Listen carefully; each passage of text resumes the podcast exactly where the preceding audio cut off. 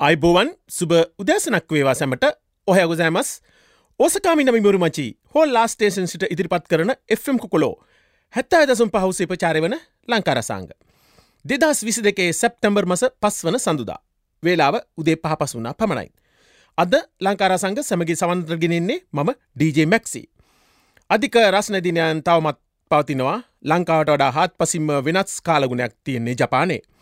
අද ලංකාර සංග සවන්දෙන සමට ශ්‍රී ලංකාය විස්තර ජපානය විස්තර ශ්‍රී ලංකාව ගීතවලට සවන් දෙන්න පුළුවන් රැඳී සිටින්න Fම් කොකොලෝ ලංකාර සංග සමඟ පැක්කාලයක්.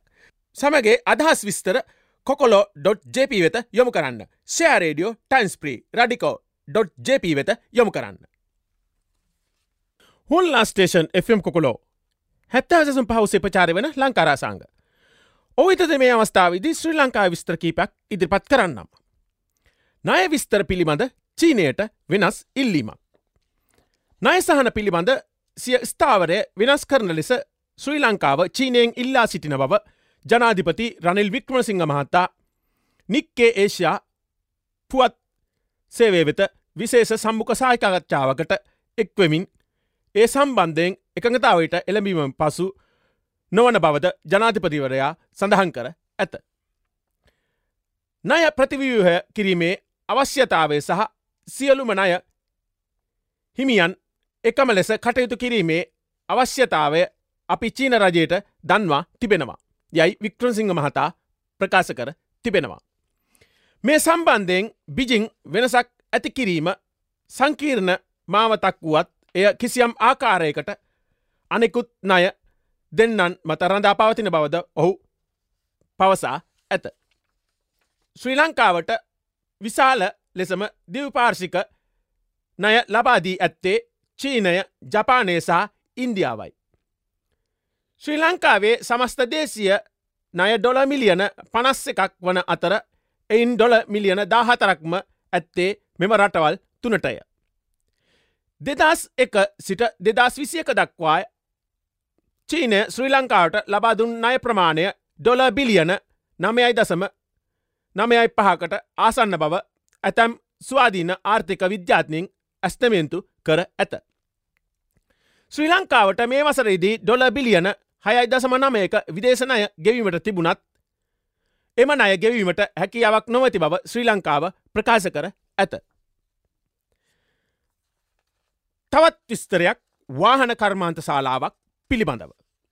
ලොව හයවන විශාලතම මෝටරත නිස්පාදකයා වන හයුන්ඩායි මෝටරත සමාගම ශ්‍රී ලංකාවේ එකලස් කිරීම වෙනුවෙන් අබාන්ස් ඔටෝ සමාගම ගියවසමකට එළඹී ඇත. ඒ අනුව හයුන්ඩයි මෝටර්රත සහ උපයංග ශ්‍රී ලංකාවේ එකලස් කරන නිස්පාදනය කිරීමට අබාන්ස් ඔටෝ සමාගම අවසර ලබාදී ඇත. හයුන්ඩයි කොරියාවේ මෝටර්රත නිස්පාදකයෙක් වන අතර රත ලංකාවෙන් බලයලත් බෙදහරින්නා වන්නේ අබන්ස් ඔටෝ සමාගමයි. එම මෝට රත ලංකාවේ එකලස් කිරීම වෙනුවෙන් දෙදස් විස්සේදී ආරම්භ කන ලද දීර්ඝ සාකච්ඡාවක ප්‍රතිපලයක් ලෙස මෙම ගිවසුමට අත්සංකර ඇත.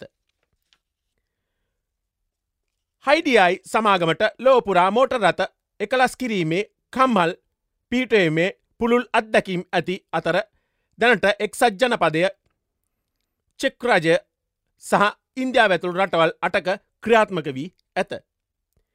ඒහා සමානව ශ්‍රී ලංකාව සඳහා යෝජිත එකලස් කිරීමේ කර්මාන්ත ශාලාව හයුන්ඩයි විසින් නිර්මාණය කර ඇති අතර සන්නාමයේ දැඩි තත්ත්වය අපෙක්සාවෙන් පවත්තා ගැනීමට සහතික කරමින් කර්මාන්තයේ හතරයි දසම බින්දුවක ප්‍රමිතිීන්ට අනුකූල වන නවීන තාක්ෂණයෙන් මෙවලම්සා උපකරන ඇතුළත් වේ.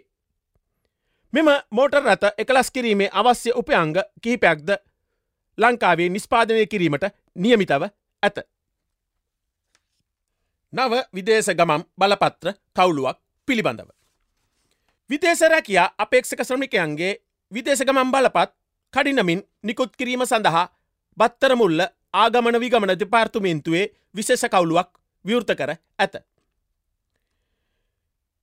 නියම්මු ව්‍යාප්තියක් ලෙස කවුලුව විවෘත කළ අතර එහි සාර්ථකත්වය සලකා බලා ඉකුත් විසිඳුන්ගදා සිට සියලුම විදෙස් රැකයා අපේක්ෂිත ශ්‍රමිකයන් සඳහා මෙම පහසුකම් ලබාදී ඇත. ශ්‍රී ලංකා විදෙස් සේවා නියුත්තිකාරයන්සේ සඳහන් කරන්නේ විදෙස් ගමන් බලපත්‍ර ලබා ගැනීමේ අධික තදබදේ නිසා විදෙස් ගතවීමට අපේක්ෂිත ශ්‍රමිකන්ට මුහුණදීමට සිදුහු අපහස්ථා රසක් මින් මගහැර ඇති බවයි. තවත් විස්තරයක් පල්ලම් බැස්ස උද්ධමනය පිළිබඳව. ඇමරිකාවේ ජෝන්ස් හොප්කින්ස් විශ්වවිද්‍යාලයේ ආර්ථික විද්‍යාත්නයෙක් වන ස්ටිව් හැන්කේ මහතා ගණනය කරන ලෝකේ රටවල් අතර උද්ධමනයෙන් ශ්‍රී ලංකාව ක්‍රමයෙන් පහළ බසින තත්ත්වයක් පෙන්නුම් කර ඇත. ඔහුගේ නවතම උද්ධමන දර්ශකයේ ලංකාව හතරවැනි ස්ථානය දක්වා පහළ බැස ඇත. පසුගිය කාලයේදී මෙම දර්ශකයේදී ශ්‍රී ලංකාව දෙවනි ස්ථානයේ පසූ අතර එය දෙවැනි වූයේ සිම්බාබෙට පමණි. මේ අනුව ශ්‍රී ලංකාව ආසියාවේ ඉහළම උද්ධමනයක් ඇති රටක් බවට පත්ව තිබුණි. කෙසේ වෙතත් අගෝස්තු දාහටවෙන්දා නිකුත්තු දර්ශනයේදී ලංකාව හතරවිනි ස්ථානය දක්වා පහළ ගොස් ඇත. සිම්බාබ්වේ කිව්බාව හා තුර්කිය ශ්‍රී ලංකාවට ඉහලින් පසුවේ. අර්බුදෙන් පීඩාවට පත් ශ්‍රී ලාංකකෙන්ට යුනිසෙප් ආධාර. ශ්‍රී ලංකාවේ වර්තමාන ආර්ථික අර්බූදෙන් පීඩාවට පත් ළමුන් හා පවුල්වෙත ජීවිතාරක්ෂක අවසද පිරිසිදු පානීය ජලය අධ්‍යාපන උපකරණ හා අනෙකුද්‍රව්‍ය ලබාදීමට යුනිසෙප් සහ රොටරි ජාත්‍යන්තර සංවිධානය එක්ව කටයුතු කර ඇත. ඒ හරා ශ්‍රී ලංකාවේ ප්‍රමුඛ පෙළේ පාසැල්වල ආදිශිෂ්‍යවන් සමඟ එක්ව විදේශයන්හි සිටින ශ්‍රී ලාංකික ප්‍රජාවෙන් අරමුදල් රැස්කිරීම සඳහා රොටරි ජාත්‍යන්ත්‍ර සංවිධානයේ ගෝලීය ජාලයේ සහයෝගය ලබාගෙන ඇත. ඒ අනුව පරිත්‍යාගසීලීන්ට යුනිසෙප් යන මාර්ගගත වේදිකාවෙන්ද භාවිතා කළ හැකි වනවා. රටපුරා දැඩි හිඟයකට මුහුණදී සිටින අවධානමකට ලක්වී ඇති ප්‍රජාවට උපකාර කිරීම සඳහා අත්‍යවශ්‍ය අවසද වෛද්‍ය උපකරණ ජල පිරිසුදුකාර සහ පාසල්ලිපි ද්‍රව්‍ය ලබාදීම සඳහා යුනිසෙප් සංවිධානය මේ අරමුදල් භාවිතා කරනු ඇත. යුනිසෙප් හි දකුණු ආසියාවේ කලාපිය අධ්‍යක්ෂක ජෝජ් ලැරියා මහතා සමඟ යුනිසෙප් ශ්‍රී ලංකා නියෝජිත ක්‍රිස්ටියන් ස්කූග් මහතා සහ රොටරි ජාත්‍යන්තර සංවිධානයේ කලාප අධ්‍යක්ෂක ඒස් වෙංකෂෙට් මහතා සා ශ්‍රී ලංකාවේ රොටරි දිස්ත්‍රික්ක ප්‍රධානී පුබුදුද සොයිසා මහත්මිය සමඟ එක්ව හවුල්කාරීව කොළඹදී එලි දක්වා ඇත. හුල්ලා ස්ටේෂන් එම් කුකුලෝ හැත්තාදසම් පහුසි පචාර වෙන ලංකාර සංග.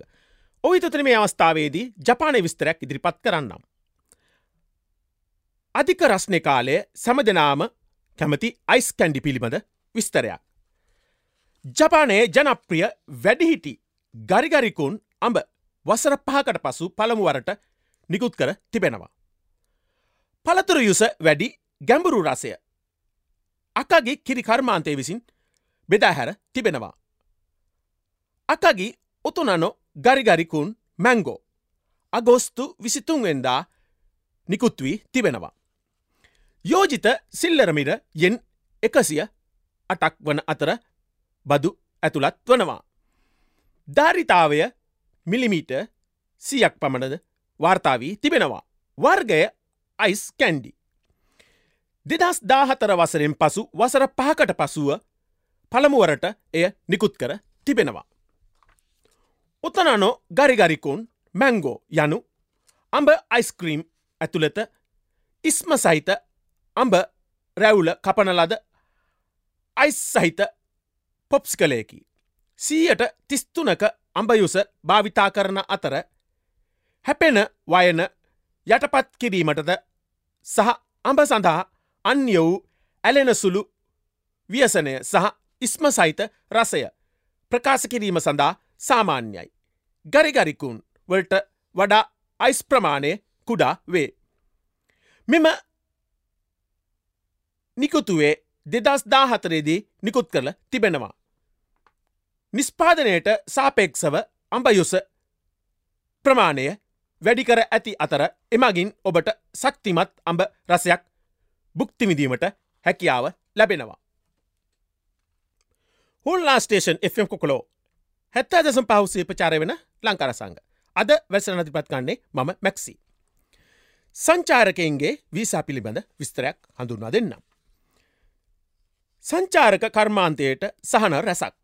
සංචාරක කර්මාන්තය නගා සිටුවීමේ අරමුණින් සංචාරකන්ට එකවර වසරකට වීසා ලබාදීමටත් සහධිපත්‍ය දේපල ආයෝජනය කිරීම සඳහා විදේශකයන්ට අවස්ථාව සලසා දෙමින් ඇමරිකාන් ඩොල විසි පන්දහක් ආයෝජන කරන්නේ නම් වසර දහයක වීසා ප්‍රධානයක් ලබාදීමටත් රජය තිරණය කර තිබෙනවා.